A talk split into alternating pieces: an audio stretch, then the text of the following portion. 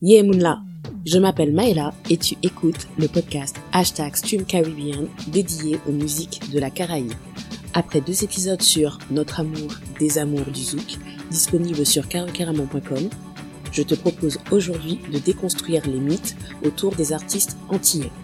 Avant de commencer, abonne-toi à ma newsletter Carocaramon pour t'accompagner dans ces réflexions autour du marketing culturel caribéen. C'est parti pour la déconstruction. Mythe numéro 3 les artistes antillais ont besoin de collaboration pour briller au national. J'ai grandi en pensant que Collet Serré était la chanson de Jocelyne Berroir et de Philippe Laville. Oui, je sais, honte à moi. C'est quand j'ai assisté à mon premier concert de Jocelyne Berroir en 2018 que j'ai appris que la version originale était celle avec Jean-Claude Nemroux. Jocelyne Berroir le raconte dans Loin de la mer, c'est au détour d'un passage en télévision que le duo Jocelyne Berroir-Philippe Laville a été formé. Pour reprendre ce titre en 1986-87, il y a eu des discussions pour traduire toutes les paroles en français et Jocelyne Berroir, elle a accepté le compromis que lui chante en français mais que elle, garde ses paroles en créole. C'est un hit en France, beaucoup moins Martinique, où une collaboration entre une afro-martiniquaise et un descendant de Béquier ne déclenche pas l'enthousiasme. Mais ce que Jocelyne Berroir retient, c'est que ce tube a été un nouveau pas pour le créole, la reconnaissance du créole sur le marché national. Je prends cet exemple parce que je pense que c'est à cause de cette collaboration que cette stratégie de je dois collaborer avec un artiste en vue pour me donner de la visibilité aux nations reste ancrée dans nos imaginaires comme un levier de réussite alors que nos artistes qui veulent absolument collaborer avec des artistes nationaux le font dans des conditions aujourd'hui qui leur sont défavorables. Avant de commencer, on fait le point sur la place de la collaboration dans le zouk. Je pense que c'est inhérent à la culture zouk parce que notre façon de faire de la musique repose sur le collectif. Certains de nos plus gros hits des années 90, début des années 2000 viennent d'albums collaboratifs.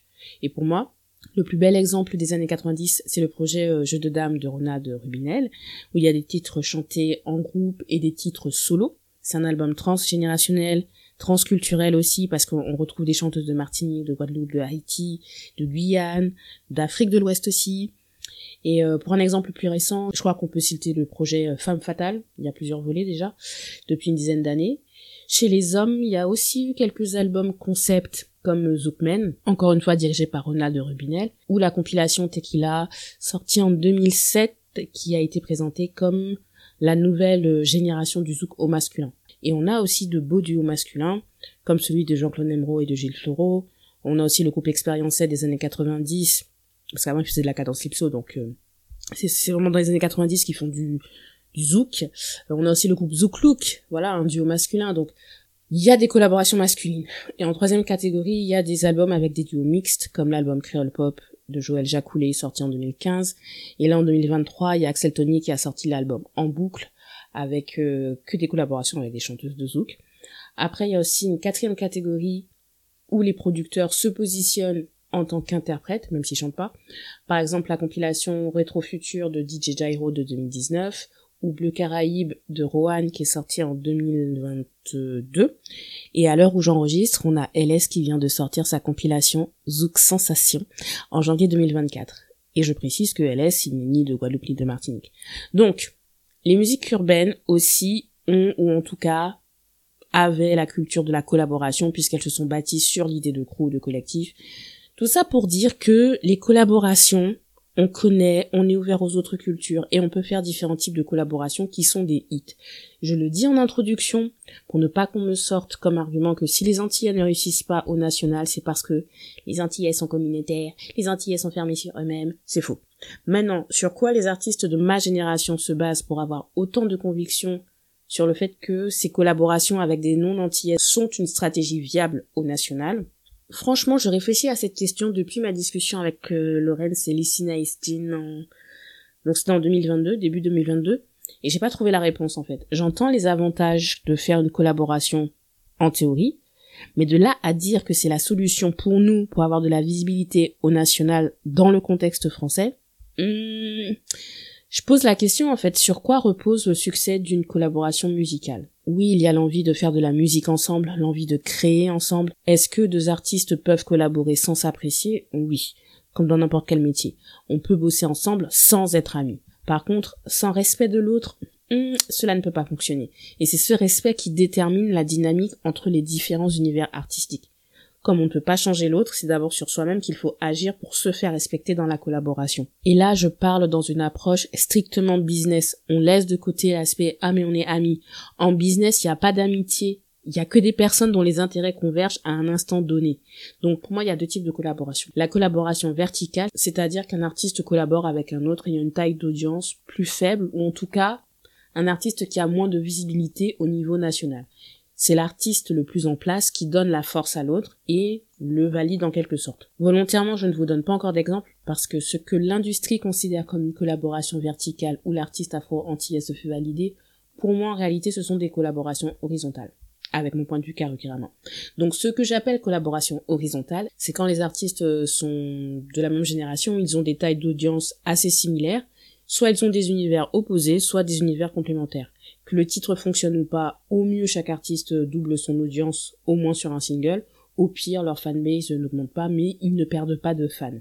Dans les deux cas de collaboration, tout se joue vraiment dans comment on explique au public le pourquoi de cette collaboration et l'après sur comment fidéliser euh, les fans potentiels et c'est ça qui manque aux collaborations avec des artistes non afro-antillais pour une visibilité sur le marché national. Quand Jocelyne Berroir impose de garder son couplet en créole pour coller serré, c'est parce que son identité de chanteuse est déjà définie. Elle n'est pas une débutante qui ne sait pas ce qu'elle veut. Kassa va déjà affirmer sa ligne éditoriale et s'y tient. En vérité, il n'y avait pas d'enjeu à proprement parler pour elle. Elle n'était pas en mode oh c'est mon unique chance pour réussir au national. Quand la reprise de Collet Ciré connaît le succès, le nouveau public a de quoi nourrir son intérêt pour Jocelyne Berroir, donc son succès de chanteuse ne dépend pas de Collet Ciré.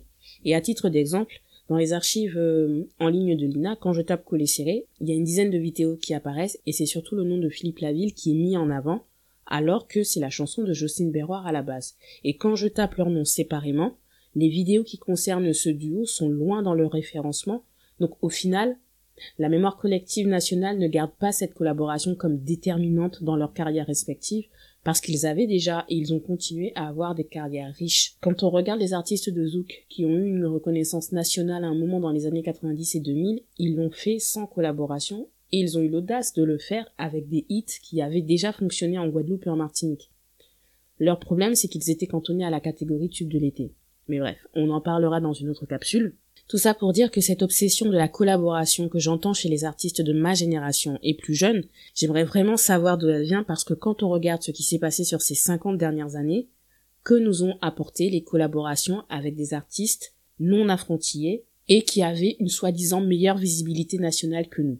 Et là, vous pouvez me dire, regarde Kalash avec Damso. Donc justement, parlons des musiques urbaines et encore une fois, regardons l'histoire. Je rappelle que le destin des musiques urbaines est lié au zouk, puisque l'industrie a même rebaptisé le zouk en pop urbaine, pour bien faire la différence entre la musique des artistes de Guadeloupe et de Martinique, et la musique faite par des artistes afro-français hexagonaux. Et pour l'algorithme de mon Spotify, je n'écoute pas du zouk, j'écoute du zouk rythme. J'aimerais qu'on m'explique un jour ce que c'est, mais quand on parle de l'industrie française, il n'y a plus de distinction entre zouk et musique urbaine en réalité. Donc maintenant parlons des collaborations dans les musiques urbaines. On va laisser de côté la question des Afro-Français d'origine de Guadeloupe et de Martinique qui ont participé à la démocratisation du rap. NTM avec Joey Star, Sector A, Minister Amer avec Doc Gynéco, MC Janik, Jamatic. D'ailleurs, Jamatic était dans le groupe Neg Marron avec Jackie Benji et leur premier album s'appelait Rucas Nègre, alors que Jackie Benji ne sont ni de Guadeloupe, ni de Martinique, ni de Guyane. Sur la fin des années 90, on a 113 avec AP qui est originaire de Guadeloupe. On a aussi Science Supakru. Bon, eux, franchement, j'ai beaucoup moins suivi parce que j'aimais pas Angela. Mais je sais que Vislo et Sœur Samuel euh, ont des origines antillaises. Et d'ailleurs, ben, Angela, leur premier hit commercial, euh, c'était avec un refrain en créole sur une rythmique fortement inspirée du zouk. Tout ça pour dire que de base, les Afro-Antillais ont participé à la construction artistique des musiques urbaines françaises. Et avis personnel. C'est pour ça que je trouve d'autant plus insultant tous ces articles et ces dossiers annuels sur les rappeurs antillais dont l'actualité n'est pas traitée régulièrement alors que les rappeurs antillais hexagonaux sont intégrés sans problème. Oui, mais quand même, regardez Will et Despi avec Bouscapé aujourd'hui. Bon, et on y reviendra dans la prochaine capsule sur les médias. Je ferme la parenthèse que je n'avais pas ouverte. La notion de collaboration horizontale, collaboration verticale n'existe pas pour les afro-antillais de l'Hexagone puisqu'ils ont construit le paysage musical actuel. Donc après, est-ce que cette génération d'artistes a été victime de discrimination? Est-ce qu'ils se sont pris des micro-agressions à cause de leurs origines de Guadeloupe et de Martinique? Ou est-ce qu'ils étaient réellement traités à égalité dans leurs collectifs respectifs Il n'y a que qui peuvent répondre. Ici, je ne vais parler que du cas des artistes afro-antillais identifiés en tant que tels dans l'industrie. Je vais juste planter le décor parce que sinon on va faire un épisode d'une heure. parce que à la base, cet épisode durait environ 45 minutes. Franchement, j'ai dû le réécrire au moins trois fois parce que je parlais trop. Je rentrais trop dans les détails et tout. Là, j'ai vraiment essayé de me canaliser. Donc, je vais utiliser la collaboration entre Admirati et Diams en 2006 parce que je trouve que c'est une collaboration qui joue dans le storytelling d'Admiralty. Il y a une séquence d'enregistrement en studio avec elle dans le documentaire Admiralty de Boissard à Bercy qui est disponible en ligne. Vous pouvez l'acheter comme je l'ai fait. Et donc, on les voit en train de rire parce que Diam est incapable de bien prononcer Admiralty. Alors était-ce la meilleure façon de montrer leur complicité quand on sait que les artistes antillais ne sont pas respectés dans l'industrie? Mais passons. Moi, ma question, c'est est-ce que cette collaboration a donné à Admiralty accès à un public plus large? Est-ce que c'est une collaboration qui a été promue comme une collaboration horizontale, c'est-à-dire voilà ce que la star de la dancehall française et la star du rap français sont capables de faire ensemble? Ou alors, est-ce que ça a été promu comme une collaboration verticale dans le sens la star du rap français valide la star de la dancehall française? Donnez-moi votre avis en commentaire, surtout si c'est une époque que vous avez vécue. Mais moi, j'ai l'impression que c'est vu comme une forme de validation, alors que le Admiralty de 2006-2007 n'a déjà plus besoin d'être validé par qui que ce soit de la scène française. Et donc je reviens à ce que je disais tout à l'heure, le fait d'avoir gardé cette séquence montre à mon avis la collaboration comme verticale avec une validation de la part de l'artiste national, alors que pour moi, c'était une collaboration horizontale parce qu'ils étaient de la même génération, et rien ne dit que cette collaboration a eu un rôle décisif dans ce qu'Admiralty a accompli par la suite. Les puristes peuvent me contredire, mais par contre, il faut que les arguments, ils prennent bien en compte l'impact de la dancehall à l'époque. Il faut pas chercher à minimiser, hein, parce que si effectivement notre impact n'était pas si important que ça, faut m'expliquer pourquoi les afro-français trentenaires quadragénaires aujourd'hui ont les yeux qui pétillent quand ils nous disent le zouk est à nous aussi, on a grandi avec la dancehall nous aussi. Oh ouais, Admiralty écrit, c'était trop bien. Je vous rappelle hein, que l'année 2006, les musiques de Guadeloupe et de Martinique sont au top de l'industrie française. Entre 2003 et 2006, le zouk est partout. On a Thierry Cam, dont le titre Océan devient un hit national. On a Sly qui signe chez Sony et s'inscrit dans la mémoire nationale avec Flamme et Ce soir ou jamais. 2006, c'est l'année où Mehdi Custos arrive avec Elle demande. Laurie Laurie, Laurie, Laurie, je serai toujours là pour toi, Laurie, euh, je serai toujours euh, ta meilleure amie et tout. Laurie sort son titre, Parti Zouké, avec Jacob Desvarieux quand même. 2006, c'est l'année où Passy sort la compilation Dealer d'Afrozouk, justement grâce au succès de Dealer de Zouk, qui est sorti en 2003. Et ça, j'y reviens tout à l'heure, hein, parce avec la musique urbaine d'abord. Mais en 2006, en quoi Admiralty avait-il besoin de se faire valider à ce moment précis de l'histoire musicale française? De la même façon, si on prend le cas de Chris Post-Universal, son album Step Out de 2010 affiche des collaborations solides avec Soprano d'un côté Fali Ipupa de l'autre. On peut me dire que c'était une collaboration verticale aujourd'hui, où Chris se fait valider par euh, ces deux chanteurs, mais quand on se remet dans le contexte de l'époque, il faut m'expliquer en quoi ces collaborations ont changé la carrière de Chris au niveau national. Donc pour moi, ça reste des collaborations horizontales. Donc ça, c'était le petit point historique.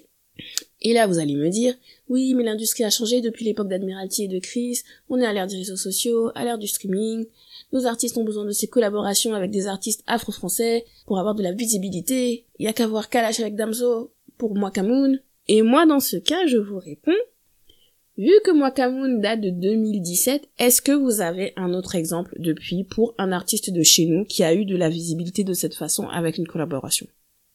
Et ma deuxième question ensuite, c'est est-ce que les résultats de Kalash ont drastiquement changé? Après pour dire que ce résultat n'est pas avant tout le fruit de tous les efforts qu'il a fournis auparavant pour bâtir sa carrière. Comme Kassav et chaque membre de Kassav, Kalash a construit son identité artistique au fil du temps. Au moment où il collabore avec Damso, peut-être qu'à l'époque ça a été vendu comme une collaboration verticale ou Damso le valide, mais j'ai plus l'impression qu'il l'a fait en tant que collaboration horizontale, où il s'agit d'être dans la création artistique, ce qui nous ramène à ce que je disais au tout début sur la façon d'aborder une collaboration.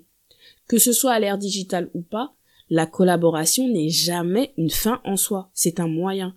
Et le problème pour nous, c'est qu'on présente ces collaborations comme étant une fin en soi, comme si c'est ça qui nous donnera accès à une visibilité d'un niveau supérieur, Alors que sans travail sur son identité artistique et sur son catalogue musical, la collaboration ne changera rien pour l'artiste.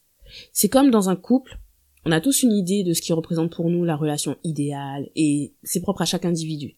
Mais peu importe ton idéal, euh, faut se confronter à la réalité un moment. Et si tu te positionnes dans l'idée que tu as besoin de l'autre, ça ne fonctionnera jamais. Pour que ça fonctionne, il faut s'affirmer, savoir ce qu'on veut et ensuite voir ce que l'autre propose. Donc si vous trouvez un accord, c'est super. Si vous êtes en désaccord, vous n'êtes pas obligé de rester euh, ensemble en fait. Il vaut mieux être seul que d'être dans une relation où on te manque de respect et où tu ne te respectes pas toi-même. Après, je sais que c'est facile à dire, mais c'est plus difficile à faire parce que c'est confortable de se plaindre et de se dire que rien ne changera de toute façon, au lieu de retourner à l'extérieur et de faire des efforts pour vraiment atteindre son idéal. Je sais. Mais les efforts, nos artistes les fournissent depuis plus de 40 ans. On n'a besoin d'aucune validation à part la nôtre et c'est à nous de nous comporter en tant que tels. Et on va conclure sur ce dernier exemple. J'en avais déjà parlé dans notre amour des amours du zouk, donc j'irai vite. Je vais reprendre l'exemple de Kim. En un an, Kim a proposé une collaboration avec Gazo, une avec Ayana Kamura, une avec Franglish, une avec Maïsa. Quand on regarde les stats Spotify ou YouTube, la question, c'est, est-elle capable de faire les mêmes scores toute seule en streaming? Et pour moi, la réponse est oui. Vu mon ressenti sur Kim comme la grande chanteuse de zouk des années 2010, je pense que sa fanbase pré-pop urbaine est suffisamment large et solide pour lui donner les mêmes résultats. Je n'étais pas à son concert à l'Olympia début octobre 2023, je ne crois pas qu'elle avait tellement plus de nouveaux fans par rapport à avant ses collaborations avec Gazo et Aya Nakamura. Bref, sans data euh, concrètement c'est difficile d'avoir une bonne lecture de la situation, mais il n'est pas nécessaire de voir automatiquement les choses de façon négative pour nous. Mais ce que je dis pour Kim, c'est valable pour les autres artistes de Zouk de sa génération qui peuvent faire des millions de streams sans collaboration. Peut-être en prenant quelques mois, voire quelques années de plus que les artistes afro-français, oui, mais ils vont les faire ces streams parce que leur public est là de toute façon. Donc j'ai pris l'exemple de Kim pour vous montrer comment le storytelling peut transformer le sens d'une collaboration en notre défaveur. Aya Nakamura l'a présenté comme la reine du zouk qui la valide elle. Il y avait la possibilité pour Kim de surfer sur ce statut de je suis la patronne du zouk, tout en continuant à faire sa pop urbaine sans souci. Mais les médias hexagonaux en ont profité pour pousser l'idée que notre zouk ne vaut plus rien et que c'est Aya Nakamura, Daju Taiki et compagnie qui nous valident. Et c'est pour cette raison qu'il faut bien réfléchir à notre positionnement quand on fait une collaboration avec un artiste afro-français non antillais. À l'échelle de l'histoire musicale française, peu importe le nombre de streams, nos artistes sont encore en position de collaboration horizontale, parce qu'ils sont guadeloupéens, parce qu'ils sont martiniquais, et que nous avons suffisamment d'artistes qui ont une visibilité nationale sans collaboration.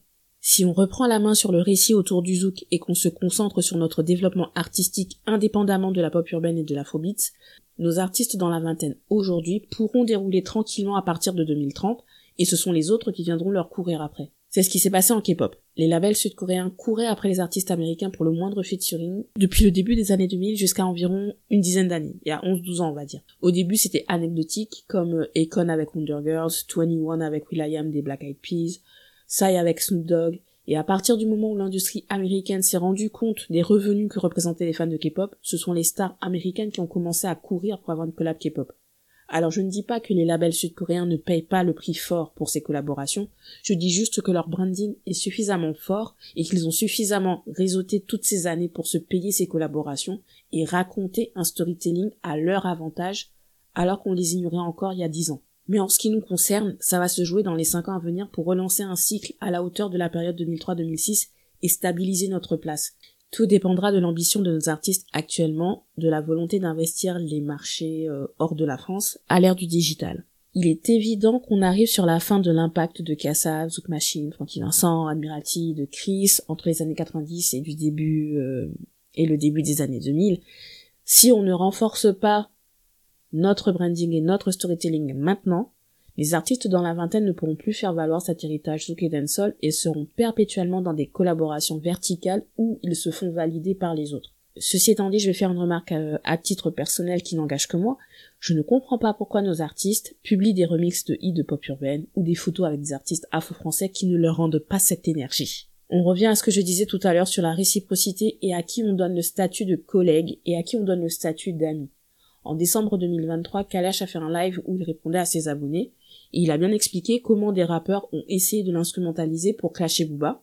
et pourquoi il n'était pas intéressé par un featuring avec Rof. Donc il faut être bien clair avec ce qu'on veut pour soi-même avant de faire des collaborations. Moi, je suis pour investir le marché africain parce que les artistes africains en général nous respectent au niveau artistique et identitaire et euh, le public africain nous connaît déjà. Mais le dealer de Zouk appartient au storytelling de Passy.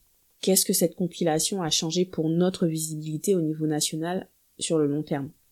Est-ce que ça a permis à nos artistes d'être plus respectés dans le milieu? Est-ce que ça a changé des carrières du jour au lendemain? Je pense que non, mais dites-moi en commentaire si vous pensez que oui et pourquoi. De même, les collaborations avec des artistes caribéens, c'est bon pour le développement sur d'autres marchés non francophones, à condition de vouloir investir sur ces marchés. Admirati et Kalash ont déjà plein de collaborations caribéennes. Mais quelle place donnent-ils à ces collaborations dans leur branding et dans leur storytelling? Au passage, ma playlist hashtag Caribbean est déjà à plus de 5 heures d'audio sur Spotify. Je continue les mises à jour, mais j'avoue que je suis perplexe quand ce sont des singles promotionnels et qu'il n'y a pas de promotion justement. Je regarde comment Michael Brun a sorti son single euh, Jessica. Le TikTok haïtien était en feu avec le challenge Ajoute ton couplet. Et moi j'aurais bien vu une participation, euh, ne serait-ce que d'Admiralty, parce qu'en plus sa femme s'appelle Jessica, donc c'était parfait pour que lui propose un couplet. Enfin bon bref. Le sujet n'était pas les collaborations caribéennes, mais les collaborations avec des artistes qui nous donneraient de la visibilité nationale. Pour moi, c'est un mythe à laisser en 2023 quand, historiquement, on a toujours fonctionné au niveau national sans collaboration. Maintenant, je dis pas qu'il ne faut pas collaborer, hein. mais si on ne sait pas quelle image de soi on veut renvoyer, cette stratégie ne fonctionne pas et peut même nous nuire plus qu'autre chose. Ceci étant dit, cette recherche de visibilité nationale pose aussi la question de la médiatisation. Ce qui nous amène au mythe numéro 4. Les artistes antillais ont besoin des médias pour briller. Merci d'avoir écouté cet épisode. Passe le lien autour de toi et abonne-toi à ma newsletter Carequeramon pour continuer la réflexion sur notre marketing culturel. Pour des chroniques sur le cinéma, la musique et la littérature de la Caraïbe, rendez-vous sur carequeramon.com. Je te dis à dans votre soleil. Chambered.